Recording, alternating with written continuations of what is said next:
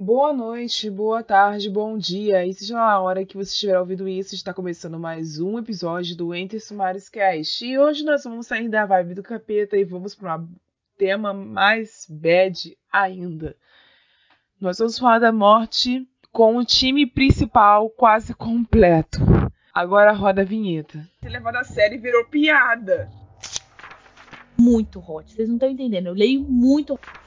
Vocês acham que isso é ruim? Pois eu vou falar de uma coisa que é pior ainda, gente. Tô me sentindo pessoalmente atacada nesse podcast. I'm so sorry! Eu acho que mais do que erro da personagem foi erro da autora, assim, tipo, por quebrar o clima que ela estava construindo na história. Esse podcast faz parte da iniciativa O Podcast é Delas. Saiba mais em opodcastedelas.com.br.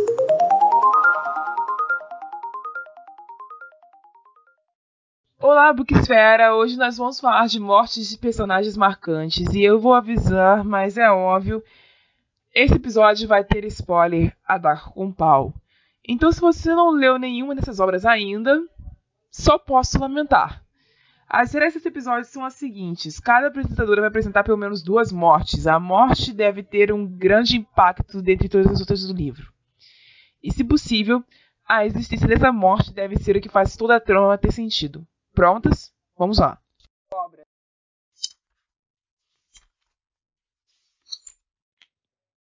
Bom, eu, como de costume, vou começar pelo terror. Então, vocês receberão a vantagem, no meu caso, de que todos os livros da minha lista são velhos.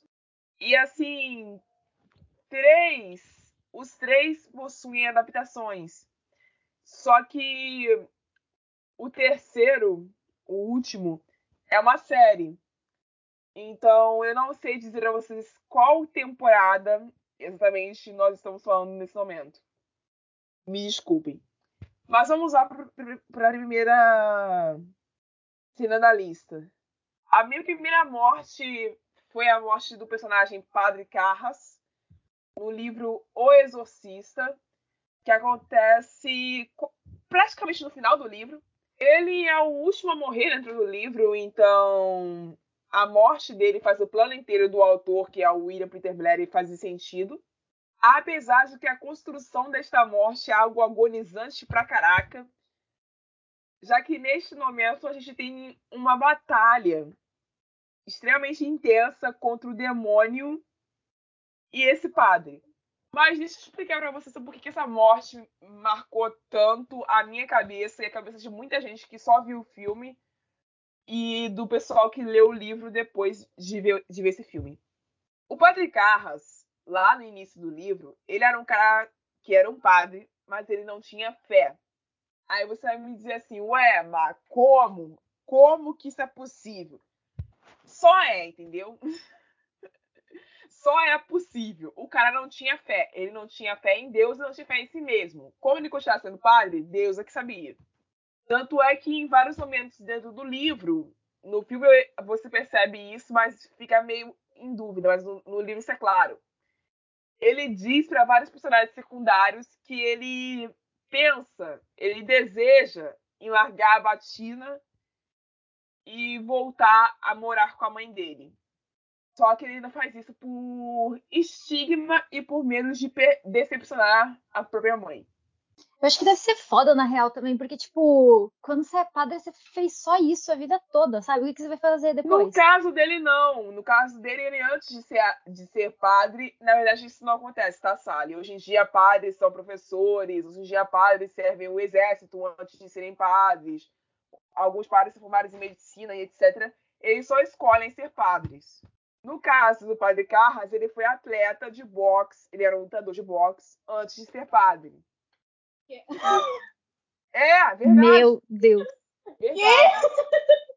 Carla, você não sabia disso, não? O final. Não. Mas isso tá no filme. Alternativo, final alternativo de rock lutador é ele virando padre. É. Entendeu? Isso tá no filme. Eu não sei como que você não sabe disso. Mas ok.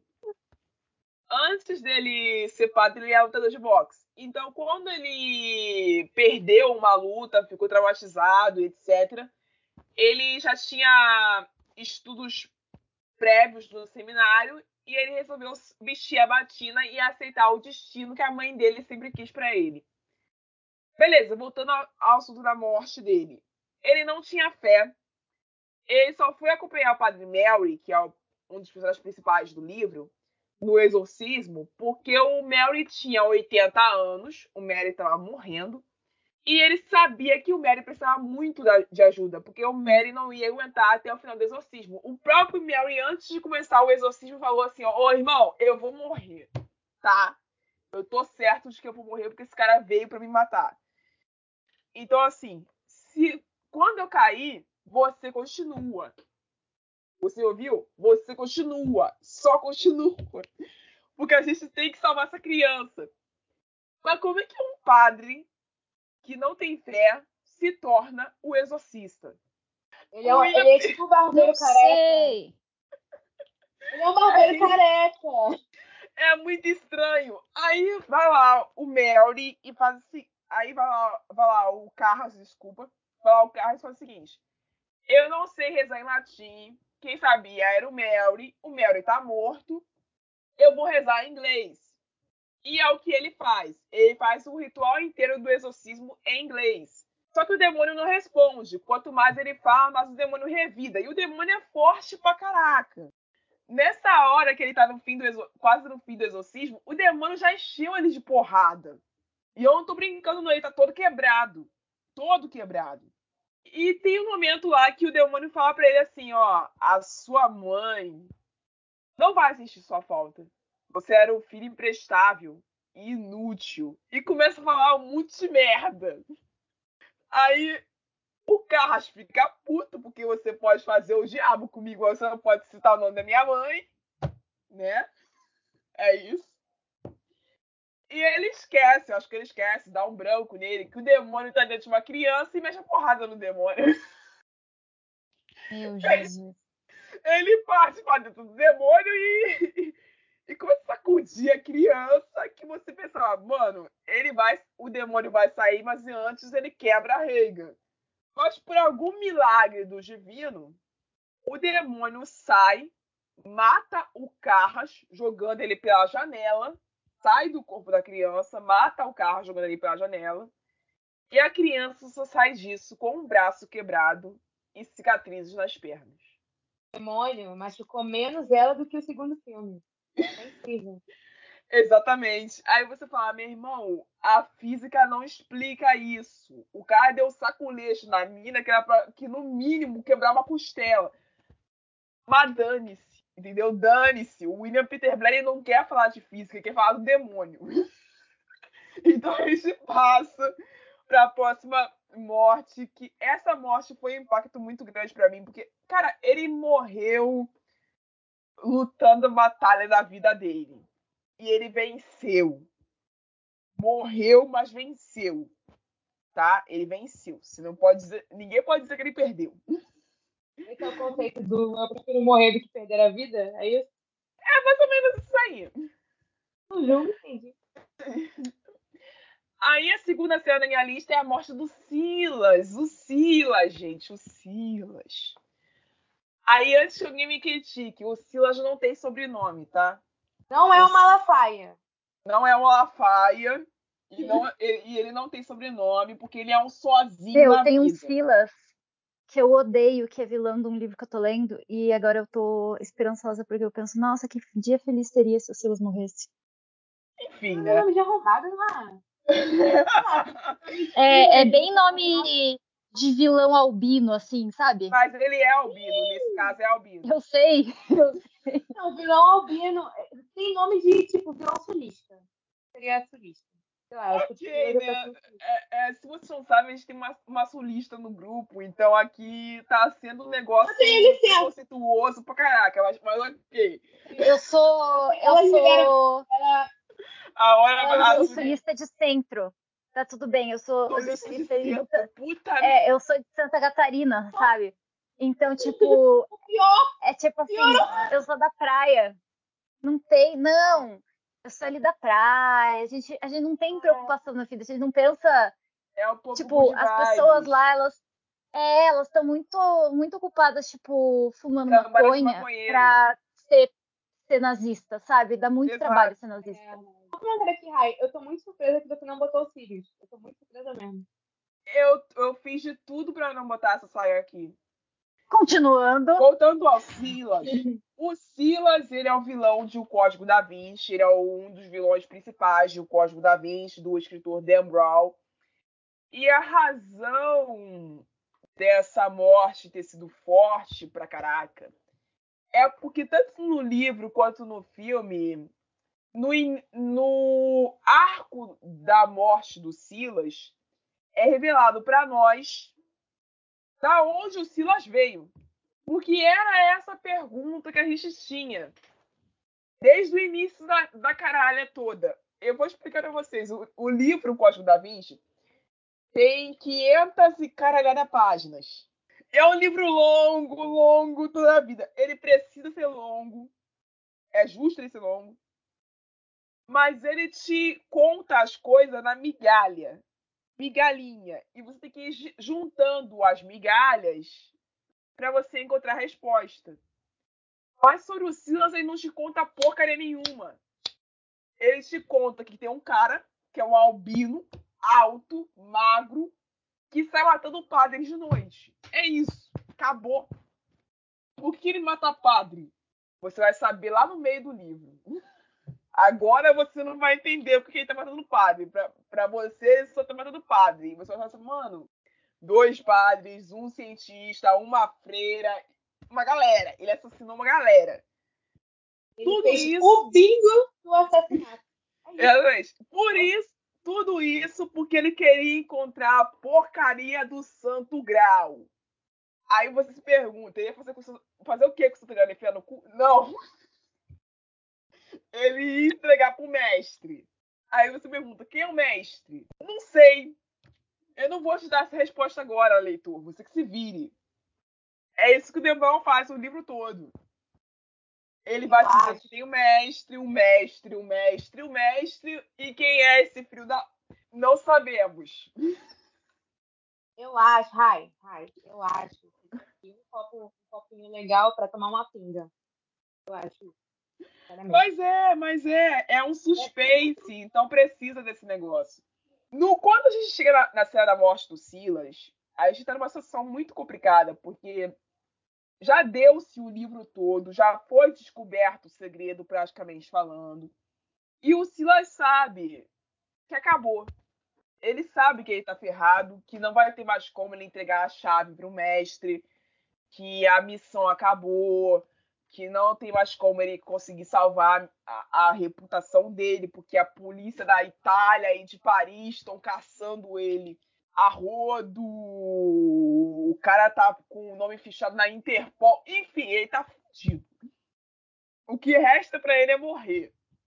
O Aí que resta a pensa, todos nós, né? é, mas no caso do Silas foi um pouquinho pior. Aí todo mundo pensa, pô, ele vai cometer suicídio. Cara tá desesperado, ele vai cometer suicídio. É o, é o, é o closed. Só que não, mano. O Silas é bombado, então ele fala assim, bombado quer dizer doido. Aí ele, ele vai fazer o seguinte, ele fica escondido na residência da Opus Dei, que é tipo um casebre onde ficam todos os membros da Opus Dei. Só que lá não tá ninguém, só tá ele. E ele tá ferido, ele tá bobado, então assim, ele tá frágil. Quando os policiais invadem o local pra prender ele, ele sai em luta corporal com todo mundo, mexe a porrada em três policiais e, e é o último ato de desespero de força dele, que ele quer fugir, que ele quer se livrar dali. Ele quer voltar pro calor dos braços do bispo Arigarosa. Porque não vou ter tempo de explicar a vocês quem é, quem é a Arigarosa hoje. Aí depois dele meter a porrada em três policiais, um dos policiais deixa o revólver cair no chão. E o Silas, já atingido na costela por um tiro, pega o revólver da mão desse policial e dá, um, e dá uma salva de tiros sem olhar para onde ele está atirando. Quando ele faz isso, uma dessas balas atinge o amor da vida dele, que é o bispo Arigarosa. E a coisa mais triste do mundo, ele segurando a Arigarosa nos braços. Não! Não! Aí depois ele se toca que o Arigarosa não tá morrendo e começa a correr com, com aquele homem imenso nos braços dele, desbatendo e tudo, até o hospital.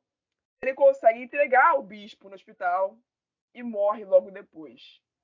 Essa morte é muito complicada de você entender se você se sente mal por conta da tristeza que o Silas sofreu momentos antes de morrer, ou se você sente, porra, finalmente esse filho da mãe morreu, cara. O cara só fez merda o livro todo. Ele ainda teve a pachorra de deixar esse bendito desse bispo vivo. Esse bispo tinha que morrer também. Mas ele fica vivo e a gente se lasque. A minha mãe ficou triste pelo Silas. E vocês? Respondam aí, ouvintes. Eu nem lembro, para falar bem a verdade. Não, você.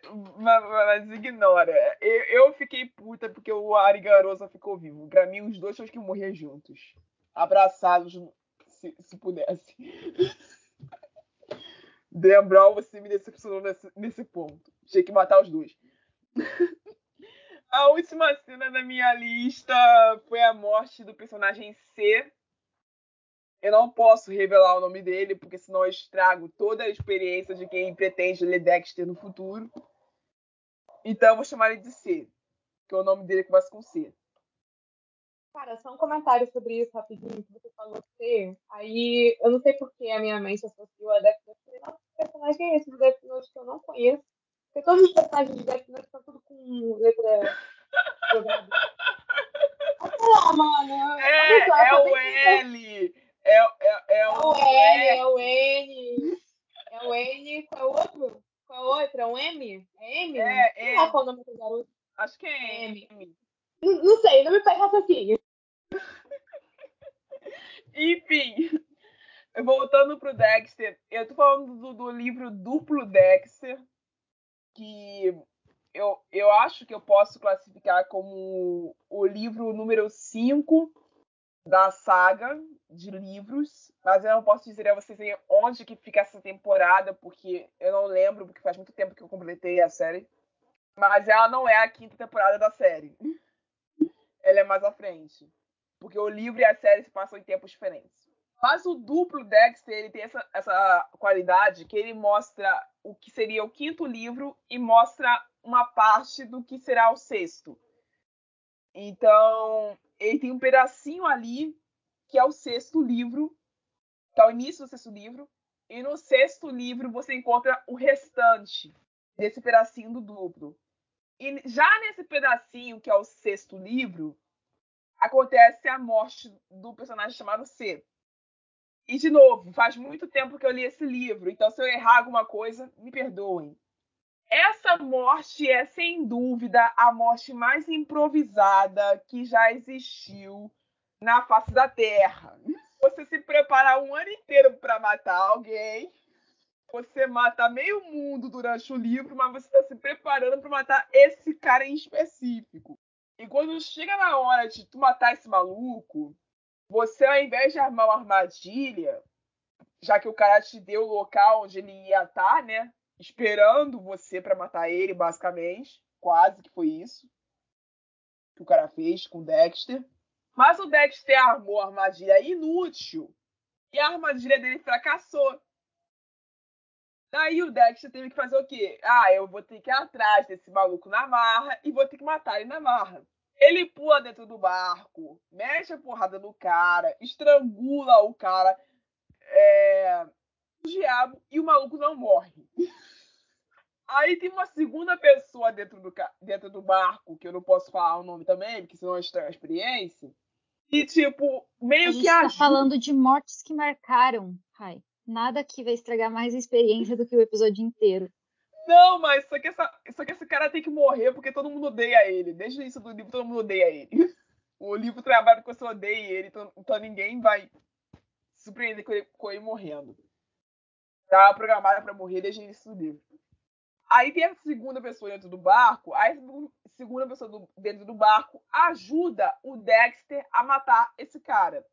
Aí essa segunda pessoa dá o um chute no saco desse, do, do C, mete uma lata de explode uma lata de refrigerante na cara do C para ele ficar cego, dá um empurrão no C e o cara cai na água. Quando o C cai na água, todo mundo pensa, pô, morreu. O maluco vai afundar e acabou. Mas não! O desgraçado levanta a cabeça enquanto ele tá lá boiando e começa a nadar. Nadar! Até ele achar um fio de terra. Aí você fica tipo, puta que pariu. Esse maluco não vai morrer. E agora? O Dexter tá lascado. Só que o Dexter, ele é de outro mundo. E ele tem uma ideia brilhante. Eu vou girar o leme e eu vou passar o barco por cima dele. E o comentário que a, que a, segunda pessoa dentro do barco que faz, que eu vou dar o um spoiler aqui, que essa pessoa é um adolescente, sobre a cena do corpo do maluco espatifado no meio do mar, é o seguinte comentário. Irado. daí Já... é a criança. Eu, posso, eu, falo, eu posso dar certeza pra você que essa pessoa seria TikTok. Eu tenho certeza. Essa criança seria TikTok. Ela seria essa criança, claramente, é o sulista nazista que a gente estava comentando anteriormente. Também. Também. Entendeu? É isso. É só isso. Eu passo a minha palavra para Sally para adiantar e depois eu retorno.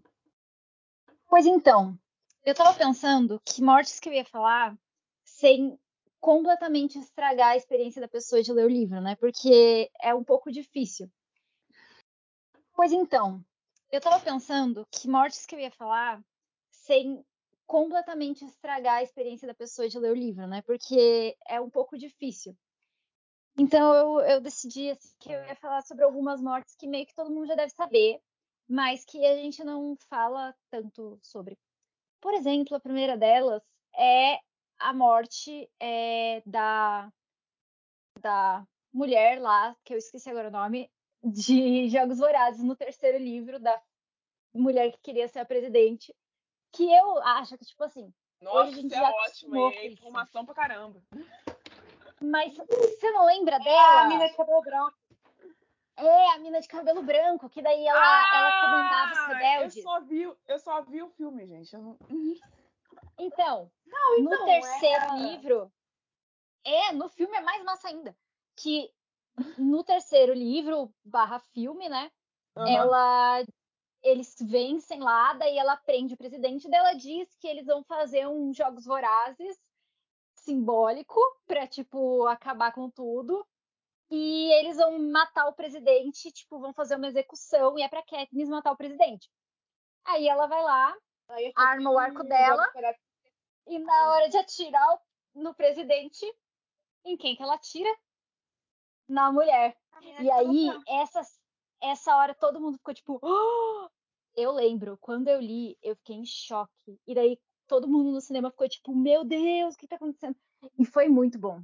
Porque é, é uma morte, tipo, que é muito muito representativa, assim, e é muito inesperada. E ela, ela é ideal, sabe? Ela é exatamente o que, o que precisava para que.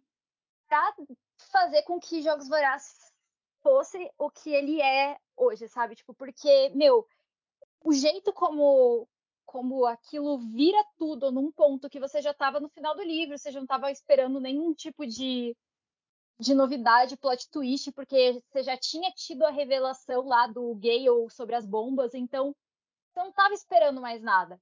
E aí, quando ela mata a mulher, você fica tipo, meu Deus, o que está acontecendo? E daí ela é presa, e daí tudo todo mundo surta de novo, porque parece que vai ter mais um livro, porque como que vão resolver tudo isso em 10 páginas? Mas resolve, e eu acho muito legal, porque ele realmente te, te mostra o que Jogos Vorazes queria te mostrar, que as, as pessoas, elas sempre vão... É, as pessoas que estão no poder, elas sempre vão, tipo, é, pensar no benefício próprio e nunca na, na população no geral, assim mesmo que tipo você no começo a pessoa tenha tenha subido lá com boas intenções, uma vez que ela chega no poder, ela não é mais quem você imaginava. Cara, assim, então... eu acho que essa menina. Eu, eu não sei, eu nunca. Eu não li os livros, né? Mas sei lá, nos filmes ela nunca me passou um feeling de pessoa que tá querendo fazer só o certo e tal. Entendeu? Então, eu, eu acho que assim, quando ela já era a, a líder do Distrito 13 lá, eu acho que ela já tava meio cagada da cabeça, sabe? Mas eu acredito que quando ela começou, ela começou com boas intenções. Só que conforme ela, tipo, virou presidente, presidente não, virou, tipo, a líder do Distrito 13 e a líder da Revolução, e daí virou a líder do Distrito 13 e 12, e aí a Revolução começou, quanto mais poder ela foi ganhando, mais ela foi se corrompendo e achando que, tipo, ela estava acima das outras pessoas, sabe?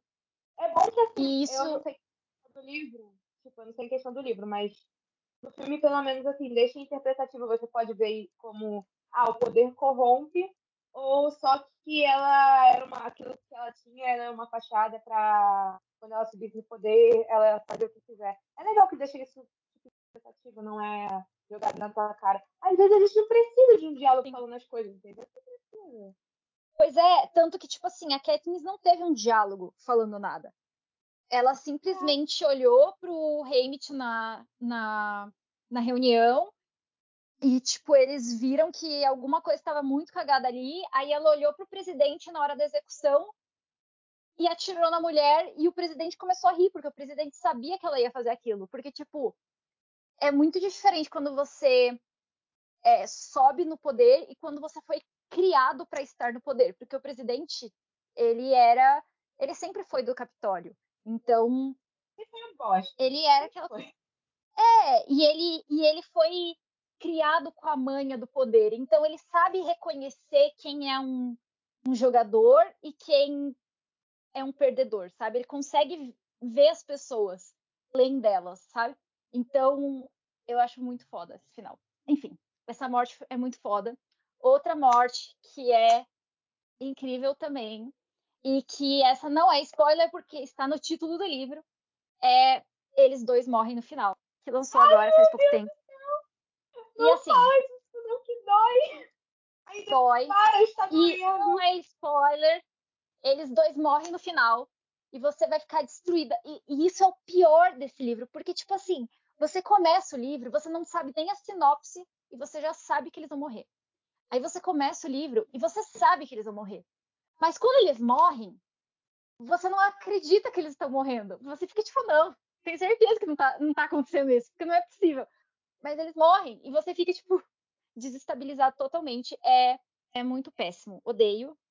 Odeio, mas ao mesmo tempo amo. Cara, é esse. eles esquecem que eles vão morrer. Assim, eles não esquecem, mas assim, eles se distraem com outras coisas. Você também se distrai com outras coisas pra crescer nas fofinhas e tal. Sim! Aí você lembra, ah, eles vão morrer. É verdade, eles vão morrer. Você não se toca, tipo, você não.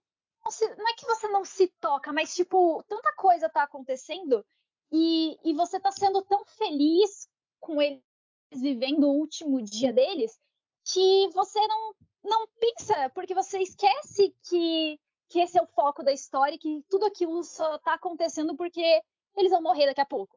Então, você se preocupa com todo o resto, o que é o objetivo da história, né? O objetivo, tipo, é que você veja que o importante não é aonde você vai chegar, mas o caminho que você percorre enquanto você chega nesse lugar. Então, o importante do livro não é como ele termina, mas todas as histórias boas que é, ele te conta até você chegar no final. Então eu acho isso muito fofo e cumpriu o propósito.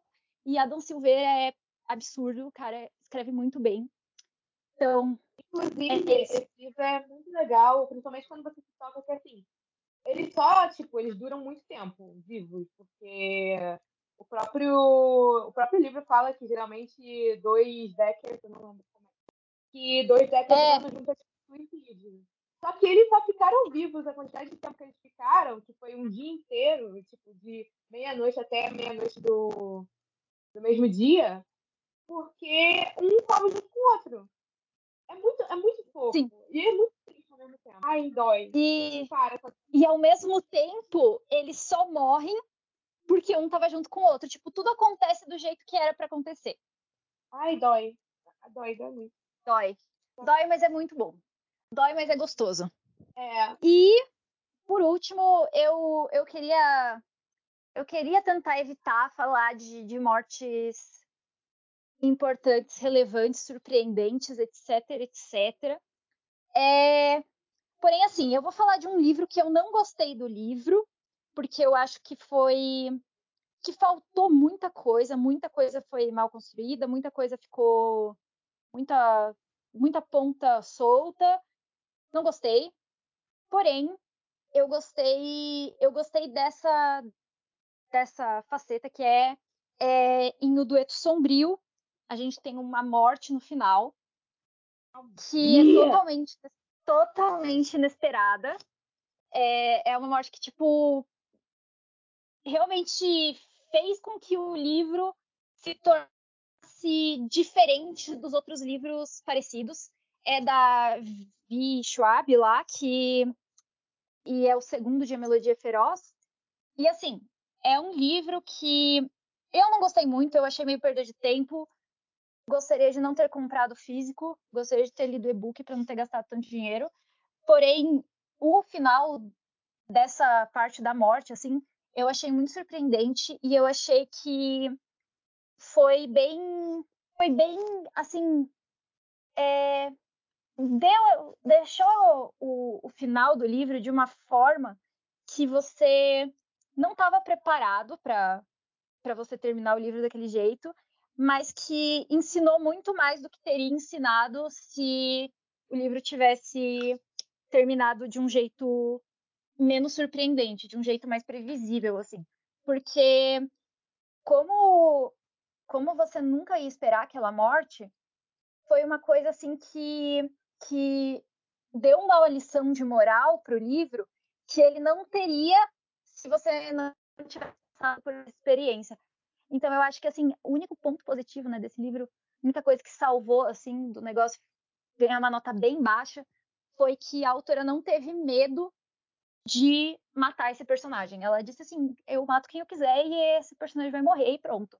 E por isso me marcou muito, porque geralmente o autor tem, tem dó de matar os personagens, porque a gente se apega para os personagens, a gente fica lá escrevendo a pessoa, a gente se coloca a vantagem de, de você ser autor de, de nós horror mesmos, é essa, velho. Ser autor de horror é essa. Todo mundo vai morrer e você que se. Eu- Então, Você tem plena liberdade pra fazer isso, porque ninguém vai achar estranho. Mas é muito difícil você matar os mocinhos, sabe? É muito difícil você. É, você... É diferente de. mocinho é um negócio complicado, realmente. Já passei pela experiência, tipo, eu lancei esse livro agora, Sol, Sangue e Rosas. Eu queria ter deixado é, duas personagens ali vivas, mas elas precisavam morrer. Elas Ah, meu. precisavam. Mas Eu assim, é uma coisa que o personagem não precisava morrer. Isso que é o mais legal. Tipo, ele não precisava morrer. Ele morreu meio que a troco de nada. Então, isso que é o mais louco, porque ele não precisava morrer. Mas é aquelas situações que, tipo, sabe que você olha assim, você diz, ai, ele é um mocinho, então ele nunca vai morrer. E aí ele foi lá e Não, morreu. É, mas o que é o seguinte: existe maneiras diferentes de você precisar. Eu devia deixar isso pro terceiro bloco, mas dane-se. Ah, existe maneiras diferentes de você definir se uma pessoa precisa, precisa ou não morrer. Precisa morrer para definir o efeito de Buzz no livro, que é o efeito clímax no livro, ou ela precisa morrer para que o trabalho do assassino faça sentido. No, eu é matei justamente para que o trabalho do assassino fizesse sentido. Não, Não mas é que essa quisesse morte, matar. ela foi tipo assim, o livro já tinha acabado. O livro já Tipo tinha assim, acabado. já tinha- o clímax, o clímax já acabou. Literalmente depois do clímax que esse personagem, tipo assim, ele morreu. E... Foi basicamente que nem a morte no. Foi tipo a morte de Jogos tipo- Vorazes, só que a troco de nada. Foi tipo, tá Ok. todo mundo bem Cara. em casa. É mais ou menos assim. Você pega, daí você manda a, a Katniss e o Pita pra casa, e aí você pega e você faz o, o Pita ser atropelado e morrer. Eita, Tipo, porra. Por mas nada, acho que não sabe? Pra nada, cara, pra nada. Qual a O serventia disso? início. Não, porque assim, o início da morte desse personagem, porque tem um conflito. E é no final desse conflito, tipo, o vilão é morto. Um dos vilões é morto, que foi foi o que causou essa morte. E, tipo assim, ele morre, mas ele, ela mata. Ele não. O personagem que mata o vilão, quando ele mata o vilão, o vilão mata ele. Tipo, fere gravemente. Entendeu? Ah, e aí, tá. tipo, o, todo o conflito já tinha terminado e aí a gente corta pra cena da morte do personagem. Que bosta. Lindo. Foi, foi bem a troco de nada, assim, porque você, você poderia ter encerrado o livro sem essa morte, só que ao mesmo tempo você matar o personagem fez com que o livro tivesse uma carga totalmente diferente que ela não, ele não teria se, não, se o personagem tivesse ficado vivo, sabe? Assim, ele não dá um peso pro livro em si, para a história do livro em si, mas ele dá um peso para você refletir sobre como vai continuar a vida das outras pessoas depois disso, sabe? Você Ok. ele meio que ele abre uma porta para você pensar que tipo, sabe aquele negócio de tudo termina bem quando acaba bem? Nem Aham. tudo termina bem quando acaba bem, porque existe o livro não não acaba, a história daqueles personagens ela não acaba quando o livro termina. E é isso que essa morte tipo faz para essa para essa história em específico. Aqueles personagens eles ainda vão ter que passar por muitas coisas, eles ainda vão ter que fazer muitas coisas e eles não vão ter aquele outro personagem que morreu para ajudar eles nisso. Então vai ficar cada vez mais difícil para eles. Só um comentário assim, de novo, de do Sombrio. Primeiramente, eu preciso falar que depois desse podcast eu vou tacar um tijolo na cara da Sally. Com muito amor. Tá bom? É com muito carinho. Livro meu- ruim demais, ruim demais. Você tá, tá, tá, tá ouvindo? Ó, é o tijolo. É o tijolo indo pra você, nesse momento. Eu que comentar que a morte desse personagem ele dá uma carga dramática muito grande pra esse livro. Eu acho, assim, comparando, o Melodia Feroz é meu, um dos meus favoritos, né? Eu acho que não tenho. Ah, não, tem, tem um livro, dois livros da Vitória que não são favoritados, mas enfim. É, é um dos meus livros favoritos, então, assim, aceito críticas mais falado. Enfim, as mortes que eu escolhi é, foram que vocês assim, vocês botaram mortes que marcaram vocês com tristeza e tal. Acho muito lindo isso. Mas no caso, a morte que me marcou foi por ruindade. Porque a morte foi muito ruim. Mas foi de da trilogia. Da trilogia não, é quadrologia, aparentemente, não sei se vai lançar outro livro, não sei se é conta, conta como livro. Mas foi dos Três Coroas Negras. E eu gosto muito desses livros, mas esses livros são muito ruins. Mas eu gosto muito. É, eu não sei se eu comentei sobre esse livro algum, em algum episódio do podcast, eu acredito que não. Mas, em resumo bem grande, é um- uma fantasia bem feijão com arroz. E tem três protagonistas e elas são irmãs. E em algum momento elas vão ter que uma matar a outra para ser rainha. E governar e ter os ter poderes. Cada um delas tem poderes e tal. E a gente tem uma personagem que é a irmã um pouco mais velha, né? Porque eles são, elas são gêmeros, que é a Mirabella. E a Mirabella, ela é uma. aquela personagem que ela é um elemental. Eu não sei se é esse o nome realmente que ele usa. Olha, coisa rápida aqui. Que nome de merda, hein? Nossa senhora. Mirabella. Ela é um biscoito! Ela é um biscoitinho! É uma bolacha. Enfim, Não, isso que eu ia Ela- falar, nome de bolacha, sabe? de bolacha. Literalmente tem uma bolacha chamada, acho que é Mirabel, enfim. É, ela é uma elemental e ela é mais poderosa das três irmãs. E todo mundo fala, essa garota vai ganhar, porque uma é uma naturalista e naturalista, tipo, não é a mesma coisa que elemental. Ela meio que controla os animais ou coisa parecida. E ela não é boa no- na magia dela. E a gente tem uma que é uma envenenadora, que também não é boa na magia dela. Então todo mundo olha pra cima e fala assim, essa menina ganhou. E então, aí a gente vem. Gente, spoiler, desculpa. Se você tá nesse, nesse, nesse episódio não, não queria spoiler, desculpa mesmo. A gente tem a morte da Mirabella. Chega um momento que eh, tem toda uma trama política que a própria autora se enrola, porque ela quis construir, assim, você percebe ela tentando, ela tá tentando muito construir uma política em um universo muito grande, só que, assim, os livros são curtos. Mesmo sendo muitos livros, ela não consegue fazer uma coisa que faça sentido. Então você consegue ver o- ela perdendo a, a mão no que ela tá fazendo. Mas assim, chegou um momento que a menina que ela é envenenadora, ela fica muito poderosa. E por algum motivo que ninguém consegue explicar, a Mirabela se junta com ela. E como que a Mirabela morre nesse momento? Você pensa, ah, a menina envenenadora matou ela, né? Porque é pra, pra poder ser rainha. Não. Ela cai. Ela se joga de um penhasco. É, é, ela se joga de um penhasco e assim, a menina tem, ela controla, né? As água. E assim, ela podia ter assim, aliviado a própria queda. Não, ela se joga no penhasco e a. É, tava no ponto de vista da Catherine, que é a envenenadora. Ela fala que ela escuta é, o som das, da espinha da irmã quebrando e, e ela sumindo na água. Você, você, consegue, você consegue visualizar o quanto essa morte é ruim para uma personagem que é a mais poderosa das três personagens? É tipo matar o Percy afogado. Exatamente! É ridículo. Mano, mano, você controla. Vou matar aqui o. Vou matar aqui o filho de Poseidon. Inclusive. Foi quase um suicídio, uma... né? Não, é, é tipo. Um... Thalia é com medo de, de altura. Ah. Daí, tipo, não faz sentido daí. Não faz, nenhum. Não faz sentido nenhum, entendeu? Mas a gente tem isso. No caso da Mirabela, foi porque é o seguinte: a irmã dela, ela é, tem muita coisa de queda nesse livro, por incrível que pareça ela cai num abismo e o corpo dela, por estar fraco, ele é possuído pelas outras rainhas que foram mortas. Porque sempre nas três gêmeas, nas três gêmeas, e essas três gêmeas em algum momento vão, vão batalhar e as mais fracas vão morrer. Então, assim, o corpo dela é possuído por essas rainhas mortas.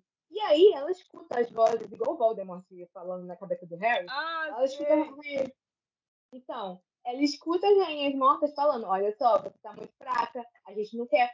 Olha só, você não serve, você é inútil, seu corpo, você não serve pra nada, você não tem poder. Ah, a eu gente quer possuir a outra. Se ficasse, você ficasse assim, eu também. Não, não, isso é, na, isso é, no, isso é no, na cabeça da envenenadora. Ah, Aí, tá. elas, elas querem possuir a Mirabela. E então, tipo, no momento que o corpo da Mirabela tá meio fraco, eu não lembro por que ele realmente fica fraco naquele momento. Aí ela vai lá e. Aí a. Ela não se joga, lembrei agora. Ela não se joga, a Catherine empurra ela. Pra tipo, a, a minha, vocês não vão possuir a minha irmã. É colocado como se fosse um ato muito heróico. Oh meu Deus, como ela é legal. Ela matou a irmã pra, pra, pra irmã não ser possuída. Cara, é patético! Isso é patético, isso é muito ruim. Eu não sei como a autora olhou para aquilo ali e falou que é bom. Eu não sei como que ela olhou para tudo depois do primeiro livro e falou que era bom, mas eu também não sei como eu fiz isso, mas assim, fazer o quê? Faz parte da vida. E agora, a segunda morte, é, eu vou falar de uma coisa que eu nunca falei nesse podcast. Nunca, nunca, nunca falei nesse podcast. Que é um tom mais escuro de magia. Nunca falei. Mas eu, eu amo essa, essa trilogia. São os meus livros favoritos. É por isso que eu também recomendo pra Sally, porque a Sally ela passa o feeling de que ela vai falar mal do livro, igual ela fala de Melodia Com certeza vai falar mal. Exatamente, ela vai falar mal. Então, assim, é... foi a morte do.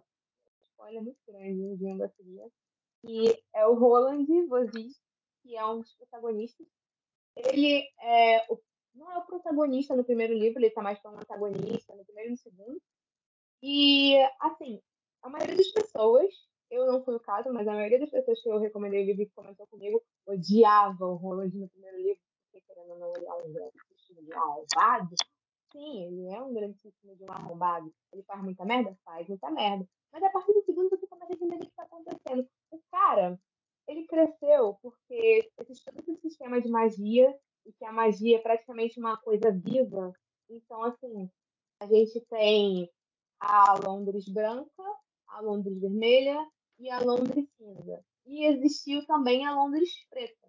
E a magia, ela é essa coisa é, negra, que é a, a, coisa preta, né? Que, que, é categorizada dessa forma. Não é categorizada, né? A magia realmente é.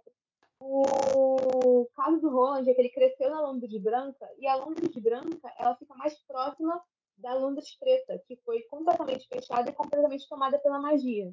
Então, assim, não tem jeito, não se sabe o que, que tem na Londres Preta. Sabe que ela existe, mas não sabe o que, que aconteceu com ela e as pessoas têm medo de entrar lá. Então, assim, com o passar do tempo, a Londres Preta, por estar. ser uma coisa que a magia meio que foi consumindo, foi quase chegando perto da Londres Branca. Então aconteceu que, tipo, a Londres Vermelha fechou tanto as passagens da Londres Branca, que foi meio que um acordo entre grandes aspas, é, tanto a passagem da Londres Branca quanto a Londres Cinza. A Londres Cinza não tem magia nenhuma. E a Londres Vermelha, ela tá aquela utopia que todo mundo se dá bem com a magia, que não tem problemas. Então, tipo, o Holland, ele cresceu na merda. Porque, assim, a Londres Branca, ela não, por maior ironia, mesmo ela estando mais perto da Londres, da Londres Preta, ela não tem magia direito. Então, assim, ele é um Antari, que é um tipo de mago. Ele seria o, o, tipo, o Doutor Estranho da vida? Seria mais ou menos isso. Uhum.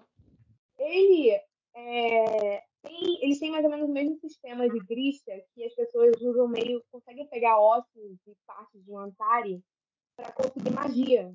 Então, assim, ele foi uma criança, a mãe. A mãe não, a mãe ou o pai. Não, o irmão tentou matar ele para poder pegar parte do corpo dele para poder tentar usar magia. E ele cresceu numa Londres que é praticamente um lugar totalmente escasso, tanto de recursos quanto de magia. Então, assim, ele, o cara, ele tem, é basicamente uma tentativa de assassinato por dia. A gente fica triste por ele e no final ele morre numa. sentado embaixo de uma árvore na Londres Branca. Inclusive, ele faz questão de morrer na Londres Branca, depois de praticamente salvar todo mundo. E, e é triste, só é muito triste ele sentado lá e você sabe que, tipo, depois que ele se for realmente, né? Porque é um capítulo bem pequeno, inclusive me lembrou a morte de, uma, do, de um personagem de Sock, Socket Kindle. Quem sabe sabe, eu não vou falar quem é. Que é um capítulo bem pequeno e você sabe, você também sente uma dorzinha, porque você sabe que assim, o corpo dele tá lá e vai ser saqueado depois. Entendeu? Não vai sobrar nada dele não, e ele não tem ninguém para enterrar e lá o corpo dele. É muito Enfim, eu vou, vou, terminar, vou terminar por aqui, porque eu tô pegando horário demais. Então é isso, pessoal. Obrigada por terem nos ouvido até aqui. Eu vejo vocês na próxima e tchau.